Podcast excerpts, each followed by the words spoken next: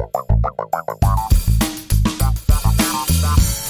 Semaine spéciale Pierre d'Or avec aujourd'hui Clémence Béchu, dirigeante associée de l'agence d'architecture et d'urbanisme Béchu et Associés.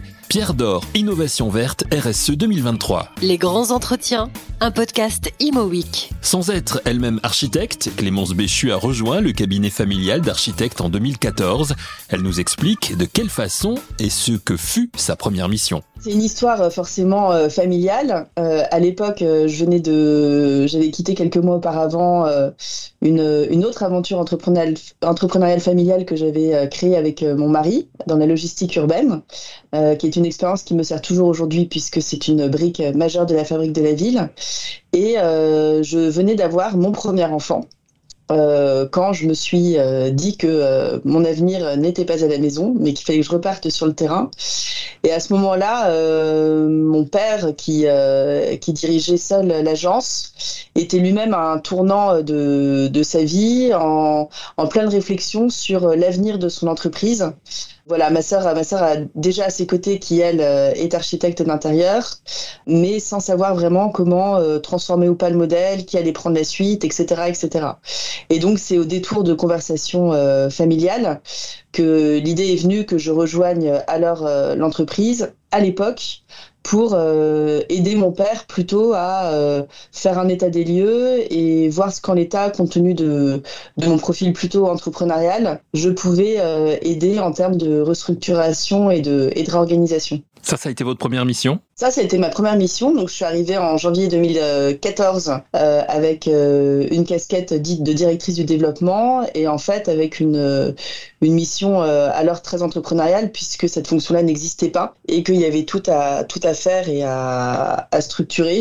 Et voilà, n'étant pas architecte, il a fallu que je fasse ma place et que je trouve comment cultiver au mieux ma, ma valeur ajoutée pour ne pas avoir ce fameux masque de l'imposteur que j'avoue avoir eu quelques temps quand même. Voilà, mais vous avez prouvé que vous ne l'aviez plus très rapidement. Vous avez obtenu d'ailleurs la pierre d'or Innovation Verte RSE parce que vous avez choisi d'orienter votre carrière sur la lutte contre le réchauffement climatique.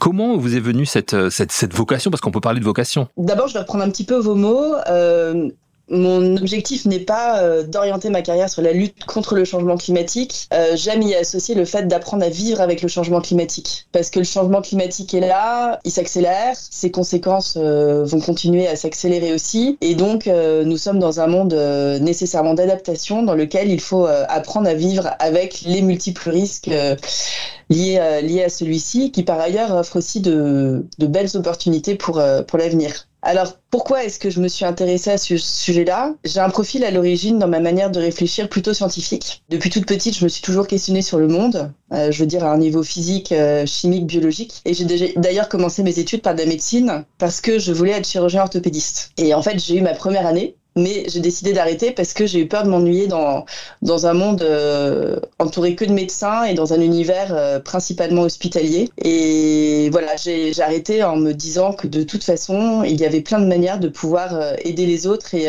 agir sur le monde. Et donc j'ai réorienté mes études vers un parcours plus généraliste, conféré par des écoles de commerce, Dauphine et le SCP en l'occurrence, et avec de premières expériences professionnelles, d'abord en lobbying, et déjà dans le monde de l'environnement, puisque mes premiers budgets avaient été euh, Paprec ou Éco-emballage, et puis dans le conseil en stratégie dans la, la finance et, et l'assurance. Et c'est après ça que j'ai donc pendant cinq ans développé cette start-up de logistique urbaine et que j'ai décidé à, la suite de prendre un, un nouveau tournant euh, à la naissance euh, de notre premier enfant. Un tournant qui n'était pas si nouveau que ça, parce que étant né dans une famille d'architectes et d'urbanistes, euh, avec mon frère et ma sœur, on a depuis tout petit été sensibilisés à ce métier. Et, et moi-même, je participais déjà depuis longtemps de manière euh, très active à des réflexions en termes de programmation et d'innovation avec mon père, avec qui on inventait déjà des concepts. Donc c'est une vraie prise de conscience que vous avez euh, familialement parlant hein, depuis euh, depuis longtemps.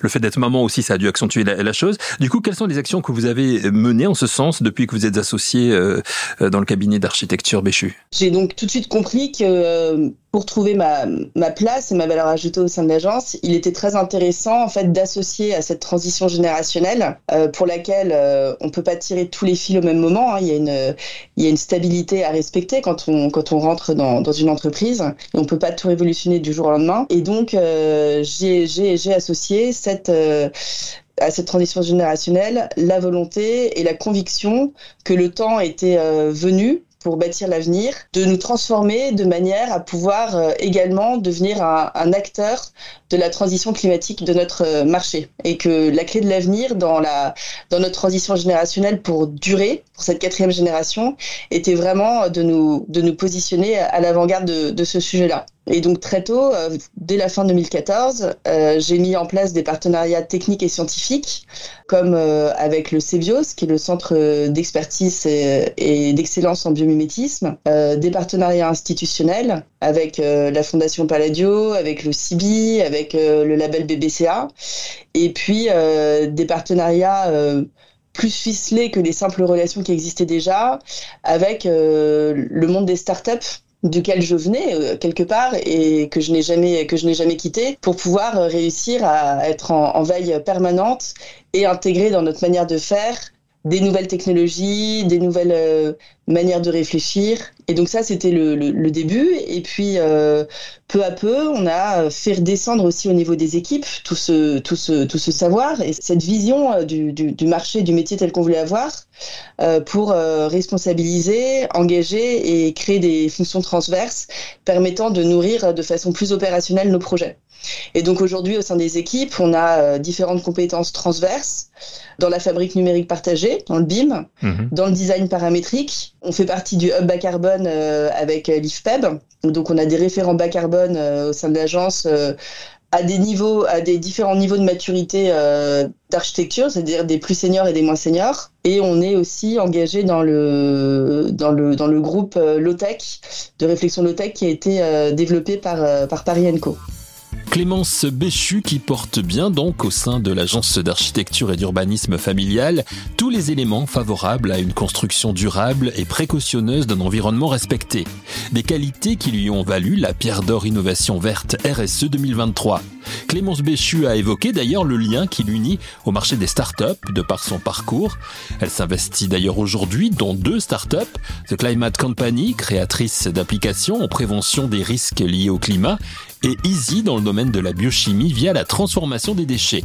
Elle nous en parle. Easy est une euh, start-up euh, spécialisée dans la biochimie qui a vocation euh, à répondre à deux enjeux de la ville qui ont trait aux économies circulaires et à, la, et à la relocalisation des choses. Donc, et les deux sont fondés sur des collaborations avec des microalgues. Donc la, la première consiste à collaborer avec la chlorella, pour euh, développer des, euh, des fermes microalgales permettant de valoriser les, les biodéchets en transformant les, les, biodéchets récupérés dans des collectivités en trois produits. Euh, de la biomasse, qui se trouve être un fertilisant euh, de, de très très bonne qualité, euh, à même de, fertiliser les sols du désert. On a testé, on a testé le produit au milieu du désert aux Émirats arabes unis de l'eau propre à l'irrigation, chargée naturellement d'antibiotiques, puisque la chlorella, les microalgues sont chargées naturellement d'antibiotiques, et, euh, et de l'énergie qui repart, euh, qui repart dans les réseaux. Ça, c'est un système euh, dont on est partenaire, dont on est aussi les architectes, puisque ces fermes, il faut les dessiner. Et, et, donc, on aura prochainement notre première ferme microalgale qui verra le jour à Brezol, en Centre-Val-de-Loire. Euh, voilà, qui devrait ouvrir ses portes euh, d'ici euh, d'ici la fin de l'année. Et, et, donc cette, cette techno-là répond à, à l'enjeu qu'ont les collectivités françaises de s'être organisées au 1er janvier 2024 pour valoriser leurs leur biodéchets. la deuxième techno qui, qui est, enfin, que développe développe Easy, c'est euh, une collaboration avec euh, la, spiruline, cette fois-ci pour répondre à l'enjeu de la, ville nourricière et, euh, donc la, production de ce, nutriment qui est très bon pour la santé en de multiples points et, qui, répond, à cela. Et ensuite avec The Climate Company, dans laquelle je suis en plus personnellement associée, notre collaboration remonte bah, mes débuts à l'agence euh, Béchu quand on s'est rencontrés. Donc c'est une c'est une start-up qui a été euh, qui est créée par des par des spécialistes de l'observation satellitaire et de la climatologie qui ont euh, de façon assez précurseur compris que il y avait un trou dans la raquette pour réussir à comprendre à échelle très fine les dysfonctions, les dysfonctionnements du climat et ses répercussions sur, sur la ville. Quand on s'est rencontrés, il leur manquait la compétence urbaniste pour comprendre quels étaient véritablement les enjeux de la ville. Et donc, on s'est rapprochés pour pour travailler à la définition de, solutions favorisant l'adaptation des villes euh, aux enjeux climatiques et avec euh, la naissance de premières solutions euh, il y a un peu moins de deux ans, dont un indice pionnier de l'exposition aux risques climatiques à micro-échelle urbaine, qui permet justement cette, cette, fameuse chose qui est de pouvoir définir quels sont les, les degrés d'exposition et quels sont les risques susceptibles d'arriver à horizon 20 ans pour euh, choisir de façon pertinente et efficace les meilleures solutions à implémenter pour bâtir la résilience. Des sujets passionnants et avant-gardistes même avec Easy and the Climate Company, les deux startups avec lesquelles travaillent Clémence Béchu et le cabinet d'architecture et d'urbanisme Béchu et Associés. L'agence Béchu qui développe actuellement de nombreux projets. Clémence Béchu évoque pour nous ceux qui lui tiennent particulièrement à cœur. Alors, il y en a plusieurs. Euh, qui me tient particulièrement à cœur, qui est l'innovation biomimétique. Comment, euh, autant que possible, vraiment euh, travailler euh, à partir de l'observation du vivant pour répondre à des enjeux durables que l'on se fixe sur des, des projets. On, on, est particulièrement acteur de cette manière de, de, faire et de réfléchir et, et j'aimerais qu'on puisse aller encore plus loin en, en emmenant encore plus tous les acteurs de l'immobilier avec nous parce qu'il est important que cette conviction soit partagée pour, euh, pour lancer des projets qui aillent au bout de la démarche. Euh, il y a une deuxième famille de projets qui, euh, qui me tient à cœur, c'est tous les projets qu'on fait en, matière de réhabilitation d'immeubles qui ont pu être construits, conçus et construits par mon grand-père et dernièrement par mon père. Donc dernièrement, euh, les opérations qu'on a en cours ou qu'on a livrées, on a Swayze qui est devenu le siège du groupe Canal Plus à Issy-les-Moulineaux. Euh, on a un projet qui s'appelle euh, Mondo, opéré par, par où là on fusionne deux bâtiments entre la rue Pierre de Mour dans le 7e et la rue de Courcelles, où se trouvait l'ancien siège de CBRE. Euh, le premier bâtiment étant euh, un projet historique de mon père dont je me souviens très bien puisque euh, j'avais 10 ans et que c'était son premier gros projet qui consistait en la surélévation d'un garage. Donc ça pareil, on donne un nouvel avenir en fusionnant deux actifs et avec une complète restructuration en ossature bois et, et avec un grand travail fait sur la lumière et de renaturation du rooftop et de et de transformation des usages du bâtiment. On a des projets de des bâtiments de logement qui avaient été faits par euh, mon grand-père, où là on travaille vraiment le, sujet de la rénovation thermique et énergétique et de temps en temps milieu occupé, donc c'est d'autres d'autres problématiques. Et voilà, et puis euh, puis cette nouvelle famille de projets qu'on est en train de faire émerger de ce qu'on appelle euh, l'urbanisme euh, climatique, qu'on peut euh, définir comme un ensemble de nouvelles façons de penser les villes, en étant guidé par les préoccupations liées au changement climatique, qui doivent influencer non seulement la manière dont on imagine l'avenir du milieu urbain, mais aussi la façon dont on le conçoit, dont on le planifie, avec une répercussion évidente sur la résilience sociétale. Parce que c'est vrai que l'inégalité amplifie les impacts climatiques et on, on le voit bien malheureusement en ce moment dans les différents événements euh, liés aux inondations euh, ou autres euh, en Libye, Maroc, en Espagne, en Grèce. Voilà, c'est toujours c'est toujours les moins favorisés qui qui prennent qui prennent le plus. De beaux projets de développement donc en perspective pour l'agence Béchu. Dans quelques mois auront lieu les Jeux Olympiques de Paris. Clémence Béchu a vécu en Chine et s'est intéressée aux JO de Pékin de 2008. Elle dit, je la cite, j'ai assisté à la transfiguration d'une ville avec un rythme assez incroyable en constatant le lien de corrélation entre l'évolution d'un urbanisme et la société. J'ai trouvé ça fantastique. Clémence Béchu nous explique ce que cette expérience lui a apporté, notamment dans son travail d'aujourd'hui. Alors j'ai effectivement passé euh, deux années extraordinaires à, Pékin entre 2002 euh, et 2005, donc avant les Jeux Olympiques et avant que Pékin euh, sache qu'elle allait être ville d'accueil des Jeux Olympiques. Et il y a eu une accélération extraordinaire de la, de la façon dont la ville, la ville s'est, s'est transformée. Alors, qu'est-ce que cette expérience en Chine m'a apprise? D'abord, savoir m'adapter à des référentiels qui ne sont pas forcément les miens. Quand je suis arrivée en 2002 à Pékin, euh, je ne parlais pas un mot de chinois, euh, sauf le, fameux ni hao pour dire bonjour, mais c'était euh, tout. Ça permet d'apprendre à, à cultiver de l'audace. Et de l'audace, on en a besoin tous les jours pour oser faire les choses autrement et en cultivant de l'enthousiasme. On a besoin d'enthousiasme pour, pour avancer dans ce monde si changeant et si, si complexe.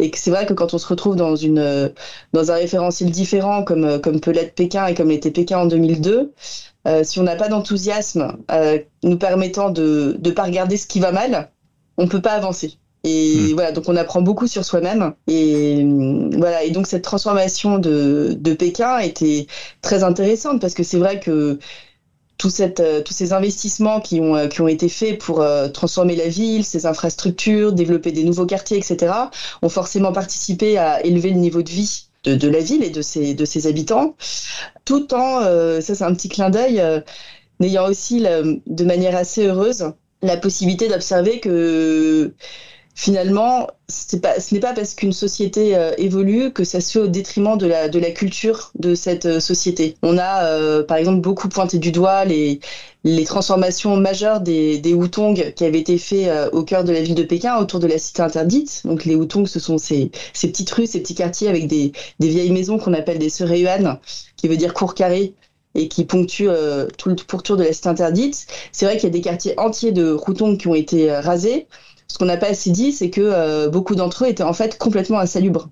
Certains quartiers ont quand même été protégés, on les a rasés, on les a refaits, mais ça c'est l'histoire de la Chine, hein. depuis toujours. Euh, on, défait pour refaire et, et, souvent à l'identique. Hein. C'est pour ça que d'ailleurs on voit culturellement que les, Chinois sont des, excellents imitateurs. Ils savent, ils réitèrent ce qui s'est ce qui s'est fait et c'est leur manière de, se construire. La langue même euh, chinoise n'est qu'au présent. On n'a pas de passé, il n'y a pas de futur. Et, voilà, je parle de ce de cela avec un petit clin d'œil parce que alors qu'on diabolisait euh, cette euh, politique de transformation du territoire et de destruction et de reconstruction des Hutong, en fait, on a vu que très vite, la vie des citadins a repris son cours.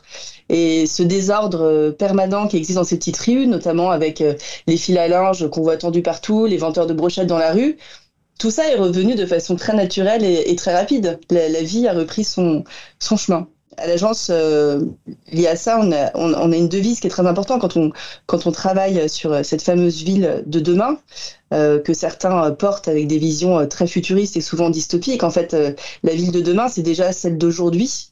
On restera des humains, on restera avec nos habitudes, mais à condition, et c'est ça qu'il faut qu'on réintègre vraiment dans notre quotidien, de respecter le vivant. Et donc, ce que je disais, c'est que nous, on a une devise à l'agence qu'on a récemment prolongée pour vraiment assumer cette, euh, ce positionnement qu'on a pris, qui est pour être durable un projet doit naître de ses racines que nous avons, que j'ai toujours entendu mon père euh, dire.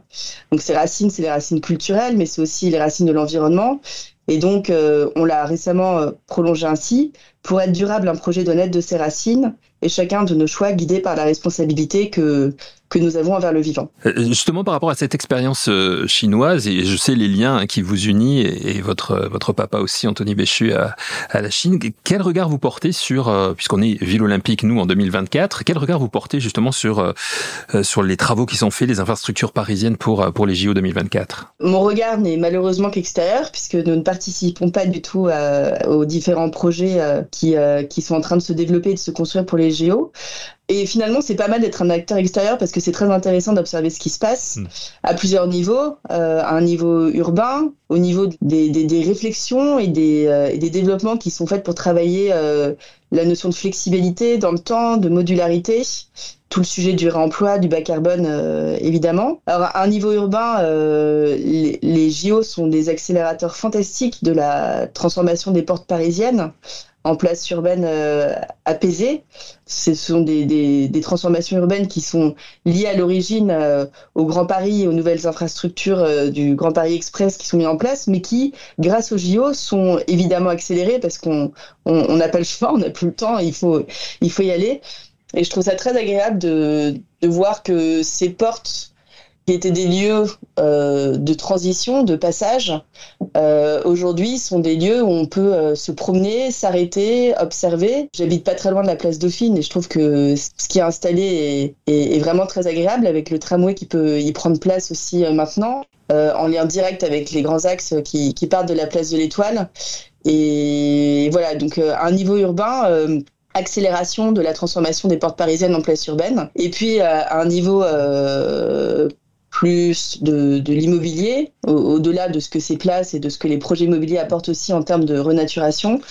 Les, consultations qui ont été lancées ont, ont, avaient des cahiers des charges vraiment très très ambitieux et très exigeants, et ça a forcé les acteurs de l'immobilier à réfléchir autrement, tant dans la manière de faire, de concevoir, que de bâtir des modèles économiques quand on voit des, des, produits de logement qui ont été créés euh, comme le, village des athlètes ou le village des médias pour loger de façon temporaire les sportifs ou les journalistes et observer la manière dont ces espaces de vie ont été conçus pour demain devenir euh, des espaces de, de, logement permanent avec euh, une transition en fait dans la manière d'aménager et de et d'organiser la vie de ces appartements. je me dis qu'on a là des, des, clés nouvelles pour pour bâtir l'avenir. Mais est-ce qu'on va assez vite justement? Qu'est-ce qu'il reste encore à faire? Il y a encore beaucoup à faire. Ouais, il y a beaucoup à faire. Le, problème, c'est que euh, l'esprit, euh, l'esprit humain va vite, les idées vont vite, mais euh, le temps de faire est, est, plus lent. On est souvent frustré par ça, mais j'ai envie de dire que malheureusement, on n'a pas le choix. Ceci dit, les choses ont quand même évolué rapidement. Je vois entre il y a dix ans quand j'ai intégré l'agence et donc ce monde de l'immobilier dans lequel je n'avais jamais travaillé maintenant, on n'est plus dans le dans le même monde je pense qu'on est au début d'un long cheminement de changement dans notre fonctionnement, dans nos usages, enfin emprunté et partagé par beaucoup. Les mentalités évoluent et puis euh, il y a une nouvelle génération aussi sur, euh, sur le marché qui, euh, qui arrive. Alors, il y a dix ans encore, on estimait qu'il n'y avait pas de problème, que ceux qui en parlaient étaient au mieux farfelus et qu'il venait au pire augmenter les coûts et désorganiser les projets. Et ensuite, on a eu cette prise de conscience, mais avec une sidération qui, euh, qui ne faisait pas naître de solution. Je pense que l'être humain est ainsi fait que quand on lui expose des problèmes sans solution, alors euh, il ne voit pas le problème. Sauf qu'aujourd'hui, des solutions, on en a plein. Euh, la crise sanitaire a accéléré la prise de conscience et l'émergence de solutions. On a identifié le besoin d'un retour à une vie plus urbaine, où la, où la ville se réconcilie avec la nature. Donc euh, aujourd'hui, on est dans un monde qui a une pluralité de, solutions. Le sujet, c'est de savoir euh, quelle solution est la plus pertinente à, quel endroit de la ville pour euh, assurer une réponse efficace à double titre tant en termes de santé publique que d'investissement euh, bien, euh, bien choisi. Et c'est à ces questions-là que tente notamment de répondre Clémence Béchu dans ses missions au sein de l'agence d'architecture et d'urbanisme Béchu et Associés. Clémence Béchu, Pierre d'Or Innovation Verte RSE 2023 que l'on remercie. Merci à vous d'avoir écouté cette passionnante émission.